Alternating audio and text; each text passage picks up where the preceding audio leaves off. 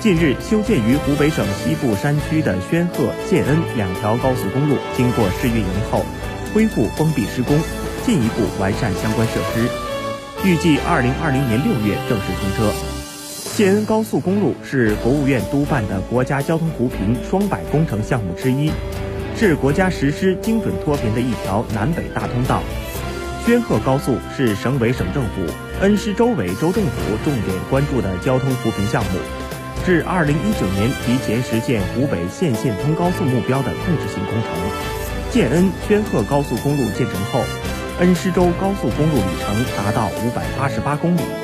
州府恩施市成为湖北继省会武汉市后第二个拥有环城高速的城市。